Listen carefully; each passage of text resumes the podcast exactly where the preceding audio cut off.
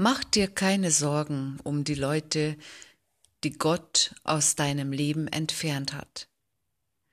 Er hat Gespräche gehört, die du nicht hören konntest, Dinge gesehen, die du nicht sehen konntest, und Schritte gemacht, die du nie wagen würdest.